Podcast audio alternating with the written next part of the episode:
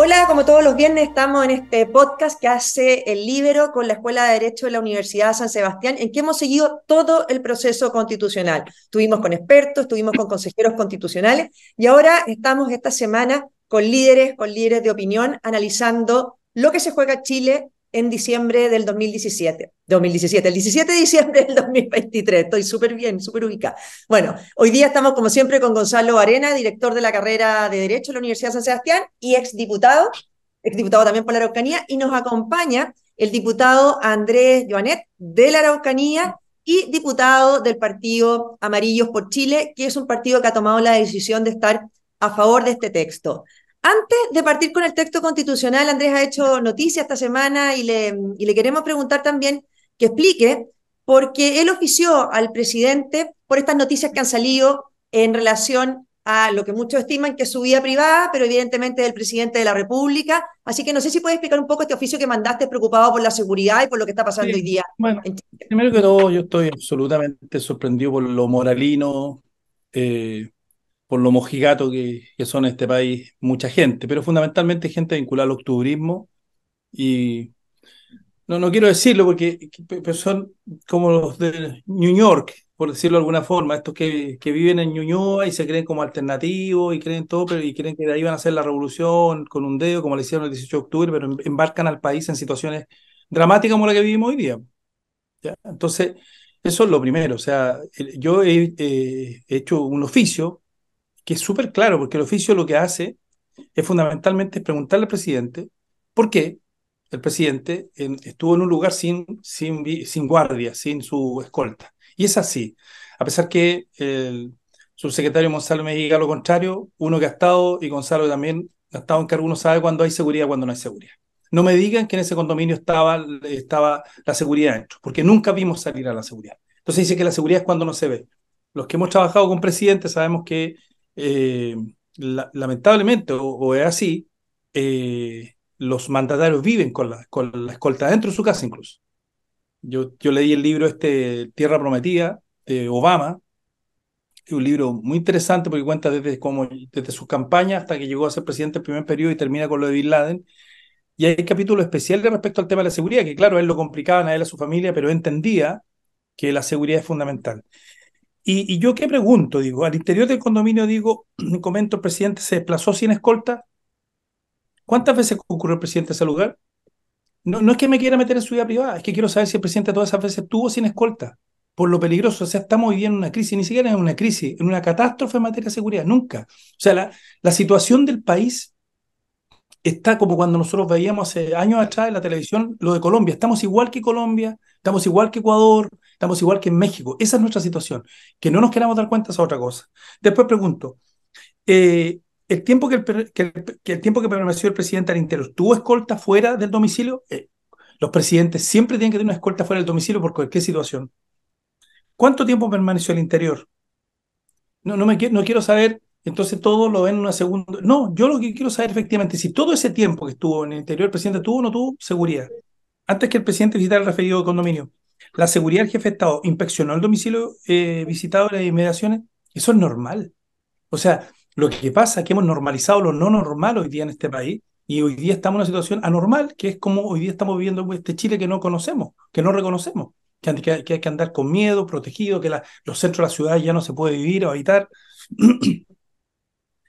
Eh, hubo un equipo avanzado que verificara las condiciones de seguridad en torno al condominio y interior de los domicilios en el caso que el mandatario había concurrido anteriormente a este lugar, ¿qué medidas de seguridad se adoptaron? Esas son las preguntas. Si esas preguntas son meterse en la vida privada del presidente, yo... Entonces aquí lo que pasa es que hay, aquí hay un grupo de la sociedad que le ha hecho mucho daño a Chile estos últimos años, porque Chile está frenado, detenido, y que está vinculado a lo que nosotros hemos llamado el, el octubrismo. Yo escribí un libro sobre eso, estuve como siete, ocho meses sentado leyendo y me di cuenta de la profundidad de, en donde ellos estaban, digamos, y cómo de, alguna manera han permeado ciertas capas y han logrado en el fondo eh, instalar un discurso, eh, que es un discurso, como dijo el otro día Sergio Mico eh, en, una entrevista, que es el discurso único. Y si, uno está, y si uno está en otra una, una, alternativa, te, te, destrozan, te destrozan. Y es lo que, ahora yo soy como Gonzalo sabe, los de la Araucanía somos duros, Eh, entonces, la verdad es que creo que esas cosas me alientan. El problema es que también cuando hay gente en nuestro sector, media moralina también, que empieza, uy, pero ¿por qué dijiste eso? Etcétera. Entonces, bueno, porque en el fondo yo estoy cumpliendo un rol que además creo. Si, si, si les parece normal que un presidente de la República a esa hora esté sin seguridad, estamos en un problema. Y yo creo que estamos en un problema gravísimo en materia de seguridad en este país, eh, porque hemos normalizado la inseguridad eh, y eso es lo que está clamando la gente. Entonces ya nos acostumbramos a vivir con este nivel de inseguridad. Gonzalo sabe perfectamente lo de la Araucanía, que es una brutalidad ya. Y que la Oye, no, para hablar un poco también del tema de, seguridad, yo le quiero preguntar una cosa a Gonzalo, que tú mencionaste. Tú hablaste de, de lo una, una, última cosa. Sí, dale. Quiero, quiero, señalarles que en la sesión 2 de octubre, la Comisión de Seguridad Ciudadana comparece, en la cual comparece la delegada presidencial de la región metropolitana y los mandos de carabineros por los hechos de violencia del 11 de septiembre, que yo pedí citarlo. ¿Y qué, qué es lo que dije? La participación del presidente de la marcha estaba planificada. ¿Por qué si se vulnera la moneda, como se vulneró en ese momento? ¿Se acuerdan cuando se, vulneró la moneda y se entró, incluso, se entró incluso hasta, hasta donde estaban los periodistas? Así es. Eh, eh, o, se, o se pudieron haber vulnerado, eh, dice, perdón, ¿por qué si se vulnera la moneda como se vulneró, se vulneró o, se, o se pudo haber vulnerado al presidente? Y, y algo que no puede pasar, que no le puede pasar a uno, es que se vulnere al presidente, digo porque en el fondo eso no puede ocurrir. Entonces, cuando dice la generala que la escolta presidencial también participó, que naturalmente suponíamos que era así, en la marcha, me imagino que eso está planificado en esa pregunta. O sea, lo que yo, o sea, no es primera vez que me preocupo la seguridad del presidente, porque el presidente no es primera vez también que hace cuestiones que, que de alguna manera tensionan la seguridad. Ojo. No, bien, y súper claro. Yo, mira, tú hablaste del octubrismo y le quiero preguntar a Gonzalo, porque hemos visto al presidente, ¿no es cierto?, estos días eh, decir, hizo una conferencia de prensa, ¿no es cierto? Y le preguntan si va el gobierno a insistir, después del resultado del plebiscito de diciembre, en un nuevo proceso constitucional. Y yo siento que al menos la gran trampa acá es cuando ellos dicen, no vamos a insistir en un nuevo proceso constitucional. Pero ¿qué está diciendo ya hoy día el senador Quintana? Que van a presentar, si ganan en contra, un paquete de reformas constitucionales, por lo tanto que la constitución actual quede prácticamente irreconocible. Te quiero preguntar a ti, Gonzalo, y después a Andrés, porque me imagino que una de las razones por la votar a favor es para que termine eh, todo este cuento y nos podamos, como dice aquí Andrés, los chilenos puedan sentir que el presidente, que el gobierno se dedica a los problemas más urgentes, sobre todo el de seguridad. ¿Cómo lo ves tú, Gonzalo? Sí, antes que nada, bueno, saludar a Andrés y recomendar su libro, Golpe al Estado, si no me equivoco.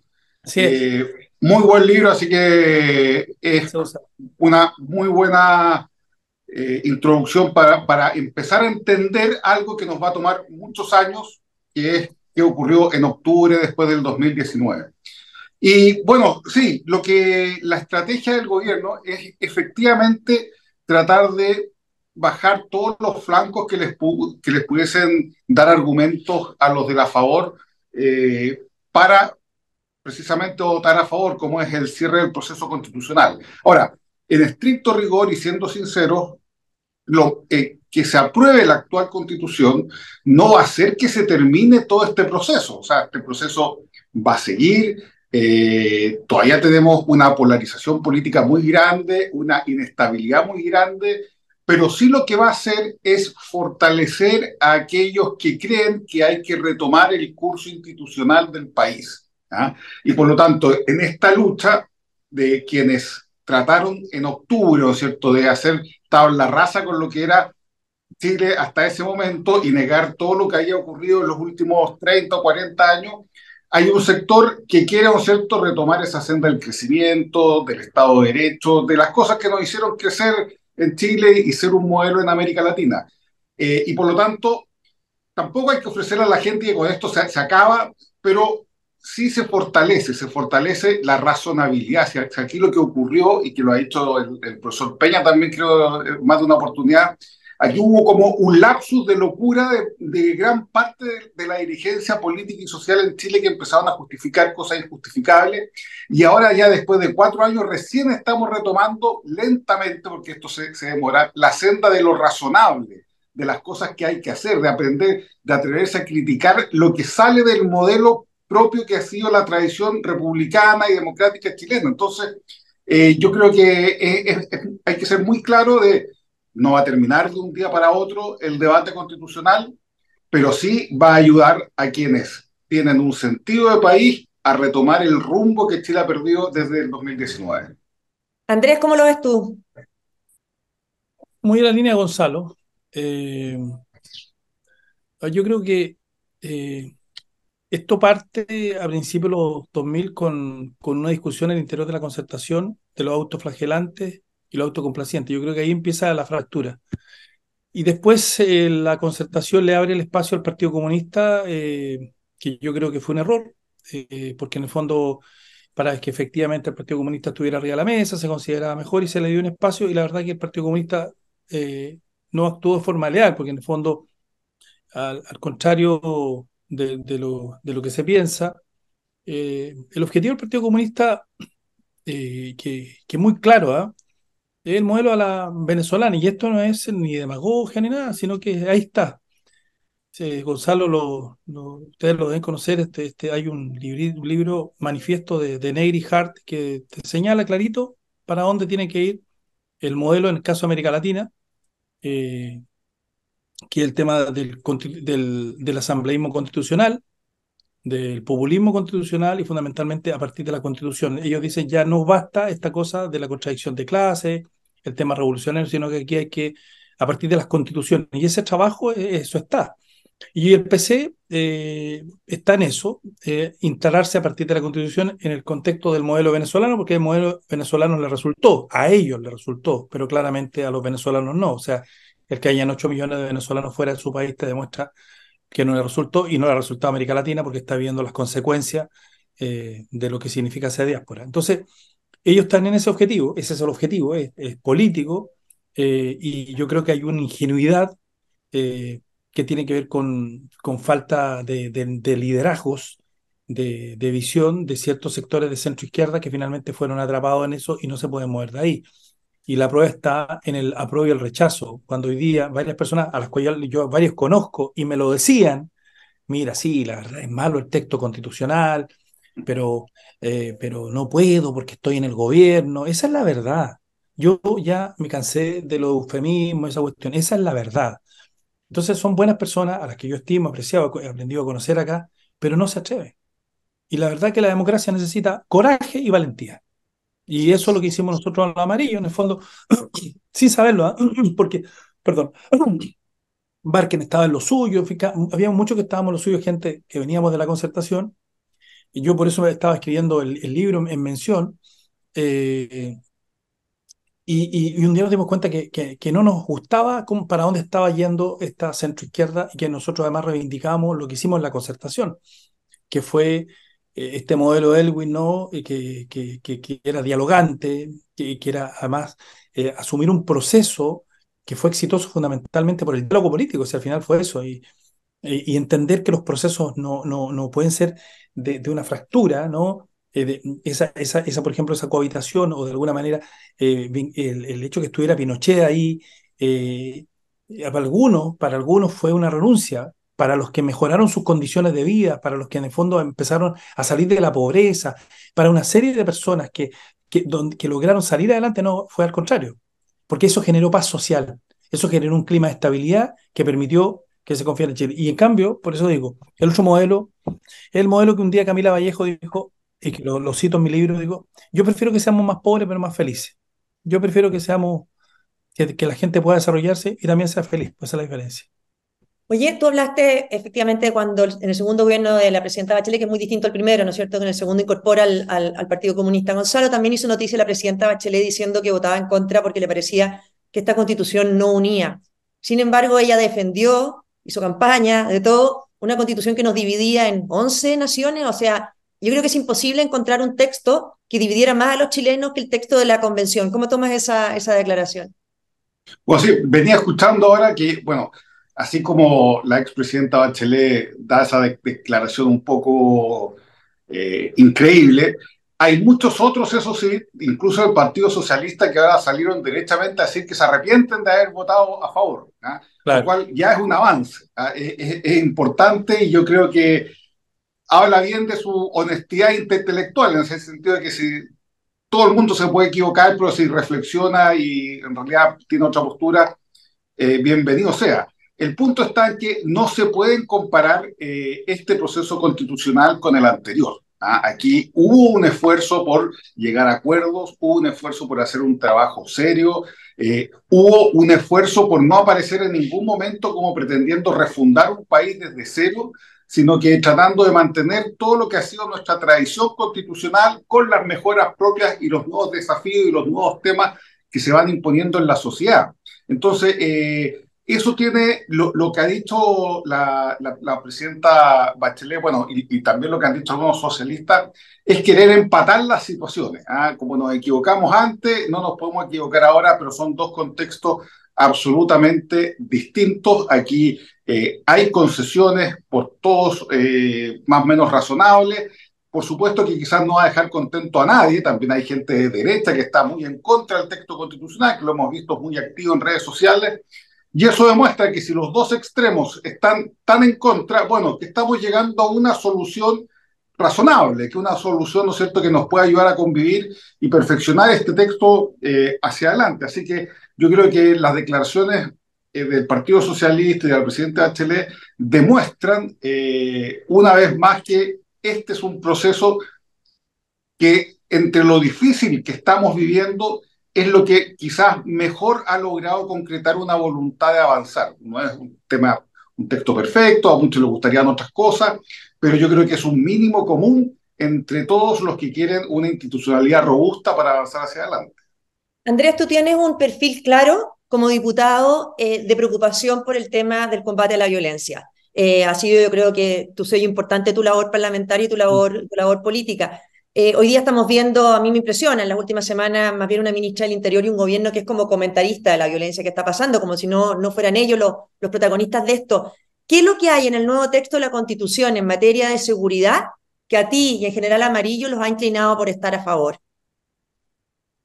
Bueno, yo, yo, yo primero quisiera señalar una cosa breve respecto a lo que decía Gonzalo y a la pregunta tuya. Es que eh, yo, yo lamento que que se trate de, primero empatar esto y, y, de no entender una cuestión que es muy importante, la responsabilidad política, ¿no? Porque estos mismos que la vez pasada nos pudieron haber metido en, en un brete, supongamos que se hubiera aprobado, ¿hubieran dicho lo que dijeron ahora? No lo hubieran dicho. Por eso insisto, la democracia requiere valientes eh, para defender la democracia eh, y lo más seguro, y yo espero que sea así, que si se aprueba este texto constitucional, en, uno, en un año más te van a decir sí, tenían razón, etc. Pero eso no hay que olvidarlo, porque la verdad es muy caro. Las decisiones políticas son caras. Entonces después como que no olvidamos todo y bueno, vuelven al club de la política y todos, perdónenme la expresión, buena onda y ya no ha pasado nada. Y hay muchos que son así, y se manejan, etc. Eh, y yo lamento que gente eh, yo diría, sensata, por decirlo de alguna forma, de la democracia cristiana, que algunos tuvieron por el eh, rechazo la vuelta anterior, en fin, pero que también varios de esos tuvieron por el apruebo, lo mismo, después catobardean un poquitito y como que todos son súper buena onda y, nos encontramos en alguna presentación de un libro, una cosa así, y no ha pasado nada. No, para mí no es que no pase nada, para mí pasan las cosas. Porque ¿sabe lo que pasa? Que es muy caro el, el, precio. Es, es, caro en materia de seguridad. ¿Cuánta gente está muriendo hoy día? Diaria. Es caro en materia de desarrollo. Este país está frenado. Y esas decisiones de una élite política y de una clase política, pero fundamentalmente una élite política que influye mucho, pero que por esa cosa, no, es que este es un texto de derecha y no sé qué cosa, y, por eso. Entonces, no, no tienen esa, esa capacidad de cobardía. Yo vengo de la centroizquierda, mi padre fue preso político, torturado en la dictadura, yo fui dirigente estudiantil, preso. Yo, yo no tengo problema con eso porque la historia es la historia. Pero la verdad es que uno tiene que ser capaz de, mirarse al espejo y decirse la verdad en un minuto. Ahora vienen a decir que el texto es malo, que el texto anterior era malo. Entonces, y sabían que era malo. Entonces, después como que no ha pasado nada. Y no es así. Porque lo que pasa es mucho. Lo que pasa es el futuro de un país. Eso es lo que nos estamos jugando al final del día. Y eso se llama cobardía. Y en política, la verdad, es mejor no tener los cobardes, son más peligrosos que, que los valientes que están al otro lado. Entonces, bueno, yo, yo y, lo de la presidenta Bachelet, yo lo lamento porque la presidenta Bachelet se jugó con todo eh, por el texto anterior y ahora dice esto. Bueno, ¿qué más? Pero en fin, vamos a la pregunta. No, yo, bueno, este, este, primero este es un texto constitucional muy distinto, los, las 12, los 12 bordes constitucionales en que nosotros concurrimos. Ojo, el tema de los expertos lo propusimos nosotros los amarillos, nos dijeron que no, que, que y, yo, ¿qué dijimos nosotros? Que, que la verdad que las constituciones europeas se habían escrito por expertos, por parlamentarios, en fin, como es. Y ahora después de que, de que los mismos que nos dijeron todos, los mismos que estuvieron por el apruebo, nos dijeron de todo, después dijeron que los expertos eran lo mejor. Si es una cuestión impresionante, el, cómo se han vuelto a carnero, ¿ah? Yo te digo, si el día de mañana, yo espero que no, le pasa algo al presidente de la República, van a decir, ah, sí, verdad, todo, las vueltas carneros son impresionantes, pero hay que tener memoria porque las vueltas carneros además son cortitas. Entonces, eh, primero. Segundo, está una constitución que, eh, que, fue, que tuvo un, proceso de consejeros electos democráticamente, así eran las condiciones, y que tuvo naturalmente un sector mayoría, eso es cierto.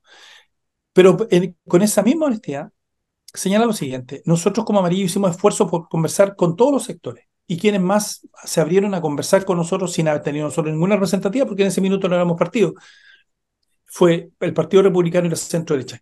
Nuestro equipo de trabajo, Sarcolucci y Gonzalo García, eh, Palominos, tuvimos muchas reuniones, pero muchas, no sé, 15, 20 reuniones. Eh, con la centro izquierda fue imposible. Yo me junté un par de veces con Paulina Donovich, no ella no, ¿eh? ella no, hay que ser honesto. Eh, con Jaime Quintana, eh, nos juntamos en una oportunidad para tratar de abrir puentes, no hubo caso. Entonces, hoy día eh, es re fácil poner la, la, la, la, verdad desde otra perspectiva, cuando la verdad es otra, pero en fin. Entonces, yo, primero, este es un texto que fue trabajado, hay aspectos naturalmente que uno cree que no deberían haber estado en el texto constitucional, pero en el fondo es lo que hay, pero ahora, en, en ese sentido, por ejemplo, te quiero decir dos, dos para no, no dar la, la lata porque este yo creo que es una constitución de seguridad, de seguridades, ¿no? Seguridad pública, seguridad social.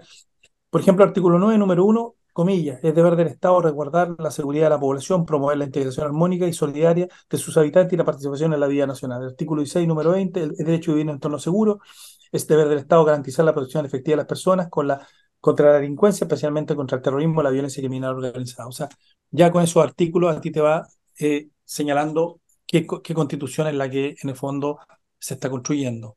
Eh, y por tanto, eh, yo insisto, eh, esta es una constitución muy distinta al proyecto anterior y esta es una constitución de seguridades, de seguridad social, cuando hablamos de Estado democrático social de derecho, eso es lo que tanto pedían, y una, una constitución de seguridad pública porque garantiza la seguridad del Estado, se hace responsable de eso. Oye, nosotros ya con Gonzalo hemos estado toda la semana, así que no, no hemos conversado todos los temas. Eh, Gonzalo, yo no sé, te quería dar la pasada a ti si le quieres preguntar algo a, Andrés, sobre todo para aprovecharlo hablar en materia de sistema político. Yo vi hoy día una entrevista de Sarcoluxi, ¿no es cierto?, de Amarillo, eh, explicando eh, los cambios. Eh, lo hemos dicho muchas veces, yo creo que era impensable, bueno, tú eres diputado, no vas a poder decir distinto, pero impensable que el Congreso se hubiera rebajado el número de diputados y lo está haciendo, ¿no es cierto?, esta propuesta. No sé, mm. Gonzalo, si tú le quieres preguntar algo en relación a, a democracia, sistema político, a Andrés. Sí, no, yo le quería preguntar algo eh, sobre seguridad a propósito de la Araucanía, porque este texto, yo hablando con gente de la Araucanía, eh, que ahí hay quizá un grupito muy duro que quiere votar en contra. Yo, yo les decía, esta constitución por primera vez reconoce a las víctimas del terrorismo, establece la obligación del Estado de indemnizar a las víctimas del terrorismo, cosa que hasta el día de hoy, y Andrés tiene que saberlo muy bien, cada vez que a alguien le quemaban o le hacían un atentado, lo único que se podía hacer era ir a la gobernación, tratar de elevar unos papeles al Ministerio del Interior y el Ministerio del Interior como un acto de, de gracia tenía un fondo muy pequeño para ayudarlo a comprar, no sé, un par de cosas más. Eh, pero eso está muy lejos de reconocerse como una víctima eh, del terrorismo y una obligación del Estado a compensar eso. Entonces, Quería saber cómo, ha visto él en terreno ahí en la Araucanía estas normas sobre reconocimiento de las víctimas e indemnización en caso de terrorismo. Te damos la pasada, Andrés, para las dos cosas, porque como nos quedan pocos minutos para que hables del tema de la que te pregunta Gonzalo y que nos puedas hacer alguna mención a lo que tú ves importante en materia de sistema político, para aprovecharte. Bueno, primero parto por el sistema político. Yo creo que, a ver, eh, a nosotros nos perjudica dos cosas. Primero, la disminución de partidos, pues somos un partido que estamos creciendo, que esperamos algún día ser partido nacional, pero naturalmente, y, y, copar ese centro político que yo creo que lamentablemente algunos partidos que tienen una tradición lo dejaron y finalmente se fueron hacia la total izquierda. Yo no les quiero entregar la centro izquierda por ningún motivo. Eh, la otra norma que no nos favorece, la del 4%, que en el fondo eh, los partidos que no saquen una cantidad de votos parlamentarios van a desaparecer o tienen que unirse a otro, en fin. Pero la verdad que uno está pensando en el país, ¿no? Y por eso estamos eh, por, por, llevar adelante este proceso constitucional y sacarlo adelante, ¿no? Eh, y, y, respecto del, de, la Araucanía, bueno, la verdad, Gonzalo sabe, la, la región está ya destrozada eh, nadie invierte en una región con nivel de violencia. Nosotros llegamos a un nivel de terrorismo que estamos 17 en, el, en el mundo. Eh, eso significa que eh, mejor, o sea, peor que nosotros está Colombia, que tiene, está en lugar 15, Afganistán el número uno, o sea, estamos dentro de los 20 países con mayor nivel de terrorismo. Lo que pasa es que a veces no nos queremos dar cuenta de la realidad, pero la realidad es brutal. Yo aquí tengo, está, justamente tengo una persona que me escribió que es, me, la derivó otra persona conocida, que le quemaron todo en Angola ahora hace poco, la casa, una casa, gente normal, y me dice no tenemos ni siquiera para optar a subsidios. Entonces, la situación es gravísima y creo que esta constitución se hace cargo de eso, y eso es lo importante, una constitución que hace cargo de las víctimas del terrorismo, dado que, porque el Estado es el que tiene que garantizar la seguridad. mira, lo primero que tiene que garantizar el Estado, y lo primero que siempre debiera, debiera garantizar el Estado desde la formación del, del Estado, es justamente la seguridad. Por eso, se, por eso se crea el Estado, para garantizar la seguridad de las personas. Si no, ¿para qué vamos a necesitar el Estado? Si no, volvemos al estado de naturaleza original. Entonces, eh, esta constitución va en esa línea porque yo creo que eh, la actual constitución, que yo creo que también intenta ese camino, el problema que tiene es que ya es una constitución que está superada en, distintos sentidos. Lo dice hoy día Sarkozy justamente en el Mercurio, en una muy buena entrevista, eh, con dos, dos, dos, cuestiones fundamentales. Primero, garantiza estabilidad eh, y segundo, el Estado Social y Democrático de Derecho. Bueno, entonces, para el caso de la Araucanía y para el caso del resto del país hoy día, dado la situación de, de inseguridad, eh, el Estado es el único que tiene que garantizar con las herramientas que tiene el Estado. Pero lamentablemente eso hoy día no ocurre, más todavía con un gobierno que tiene un freno a mano puesto ¿no? respecto a materia de seguridad. Entonces, yo insisto, insisto, eh, eh, más allá de los artículos que, nosotros hemos visto o leído de la Constitución, eh, la Constitución en general, este, este, este, que está aquí, tengo ahí, aquí tengo mi, Constitución. esta Constitución lo que hace es justamente que las personas puedan recurrir a alguien cuando les pasa algo. Y ese alguien es el Estado, ese algo es el Estado, efectivamente. Y cuando efectivamente el Estado no está ahí, le garantiza que eh, el Estado les va a reponer eh, aquello que perdieron, por ejemplo, a través de un ataque terrorista. Y hoy día tenemos terrorismo en Chile. Oye, Andrés, bueno, muchas gracias por conversar con nosotros. Yo creo que lo que ha hecho Amarillo es de una, de una tremenda valentía, porque aquí, no sé, la, eh, tomar decisiones pensando en el país, entendiendo que una constitución, para que la gente y nuestros auditores saben, ¿no es cierto? Aquí no se está votando por un programa de gobierno. Probablemente mm, mm. Amarillo y los partidos de derecha, bueno, han tenido históricamente, tienen hoy día y van a seguir teniendo diferencias muy profundas. Pero aquí se está votando una constitución que permita gobernar con distintas ideas eh, políticas democráticas. Así que bueno, muchas gracias por acompañarnos en este podcast. Sabemos que estás en la discusión de presupuesto en el Congreso y no te queremos no te queremos quitar. Oye, antes que me vaya, este es el libro, por si acaso, para que la gente lo vea. Muy buen libro. Sí. Golpe al Estado. De 350 páginas, tiene harta cita a pie de página, un libro como de ciencia política, va harto definiendo el. Y la tesis original, que yo creo que lo que nos ocurrió el 18 de octubre fue falta de autoridad política para haber tomado decisiones, pero también con una posición brutal. Eh, que, naturalmente después de, después se reconoció, ¿te acuerdas que también después reconocieron a Paulina Bodanovich, ¿te acuerdas que empezaron a reconocer, sí, eh, para el 18 de octubre no actuamos como deberíamos haber actuado? Eso que nos costó muy caro, ese es el problema.